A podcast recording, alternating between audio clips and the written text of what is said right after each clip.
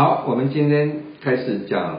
是散热课程的热传导第一篇。所谓热传导呢，我们先讲，其实所有的能量传输呢都有三种模式。第一个叫做热传导，热传导呢是因为我们的分子的这个振动还有转动，然后呢造成的能量的传输。那另外一个呢，热对流的话呢，就是分子的怎的移动，就是从一个地方跑到另外一个地方。好，那另外一个如果都没有分子没有介质的话呢，那我们就叫热辐射。热辐射的话呢，它的能量传输的话，完全是根据我们的电波直指的啊那个传送光能的传送。那我们首先来看的话呢，热传导所有的能量的传输都有一个温度的一个温差，有了这个温差就会造成能量的一个传输，因为这是我们根据我们的热力学第一定律，热量也能量一定要平衡，所以说呢，它是 function of the delta T，然后我们的热传导的话呢，根据是根据我们的傅立叶定律，就像我们的 Q 等于 kmac delta T 除 L。好，就像 equation one 一样，那这里面的话呢，就是我们的这个发热物体的这个温度跟我们的呃的对面的这个冷端的一个温差，好，然后呢，Km 就是我们这个材料的热传导系数，这个热传导系数很重要，当然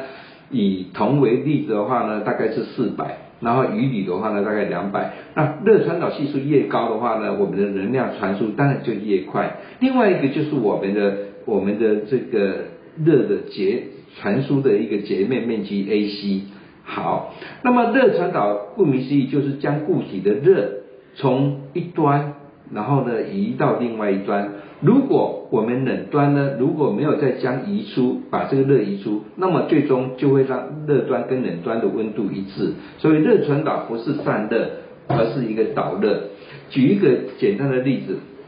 如果我们在一个教室里面有二十个人，二十个学生，那从另外从一端呢，有一个学生接受了二十公斤的小金块，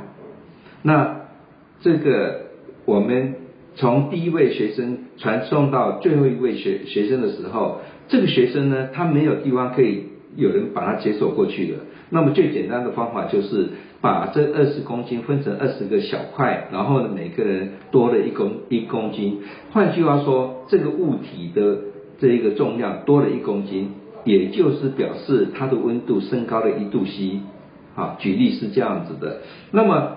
所以说呢，如果外面有继续不断的能量传输进来，这个物体的温度啊，如果没有